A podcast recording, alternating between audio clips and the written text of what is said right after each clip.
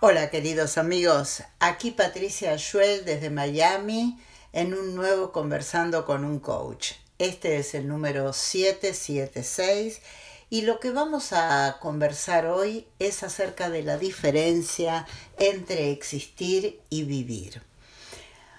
Se me ocurrió empezar eh, con algo que yo considero que ocurrió de una manera determinada.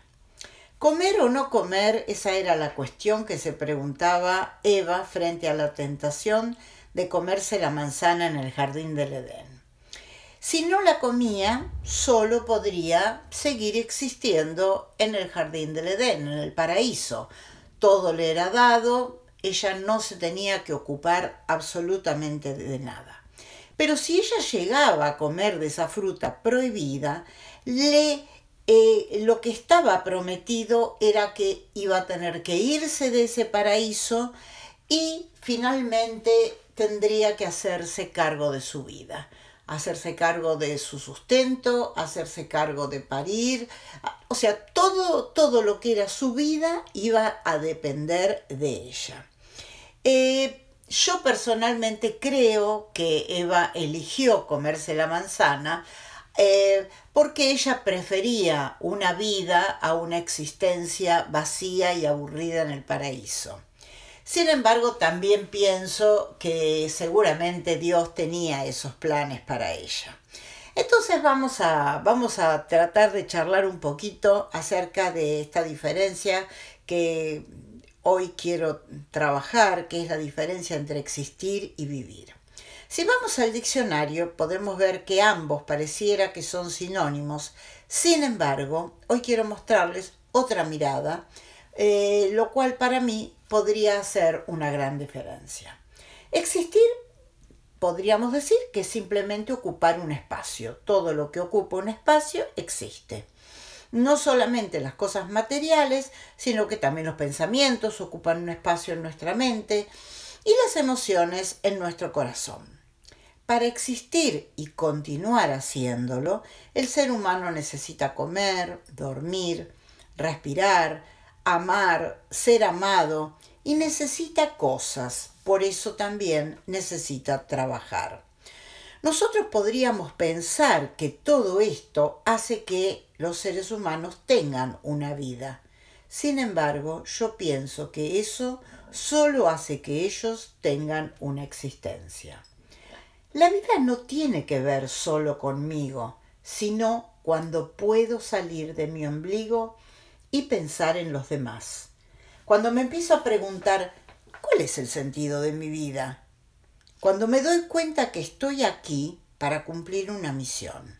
Y atención que cuando hablo de misión no tiene que ver con mis sueños y concretarlos, sino con estar al servicio de una causa, al servicio de los demás. ¿Cuál puede ser mi aporte? ¿A quién? ¿Cómo? Cuando pienso en mí como oferta y contribución, ¿qué tengo que hacer para vivir en mi comunidad? ¿Qué puedo hacer? Conectarse con los que, perdón, conectarse con lo que los demás necesitan de mí. Y acá me refiero a estar en contacto con mi potencial, con mis dones, con las cosas que me gustan y me apasiona hacer. Fíjense que cuando hablo de misión, eh, muchas personas lo ven como una carga, lo ven como, como algo pesado. Sin embargo, desde mi punto de vista, la misión tiene que ver con hacer algo que te gusta y algo que te apasiona hacer. Pensemos en un perfume. Para que podamos sentir el olor del perfume, necesitamos salir, dejarlo salir de la botella.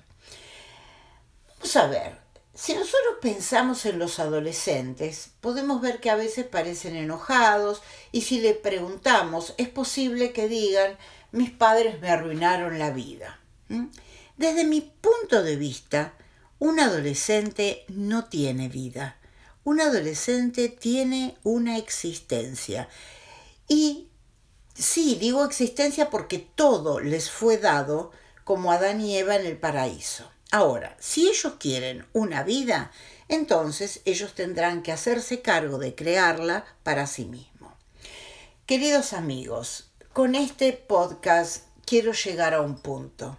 Y este punto es que necesitamos dejar de pensar que nuestros padres o el país donde vivimos o los gobernantes arruinaron nuestra vida. Puede que ellos hayan arruinado nuestra existencia. Entonces tomemos nuestra existencia por nuestra cuenta y convirtámosla en una vida. Y verán que cuando empiezo a enfocarme en los dramas de los demás, los nuestros parecen mucho más chicos. Queridos amigos, hasta pronto, los dejo con un nuevo conversando con un coach. Chao.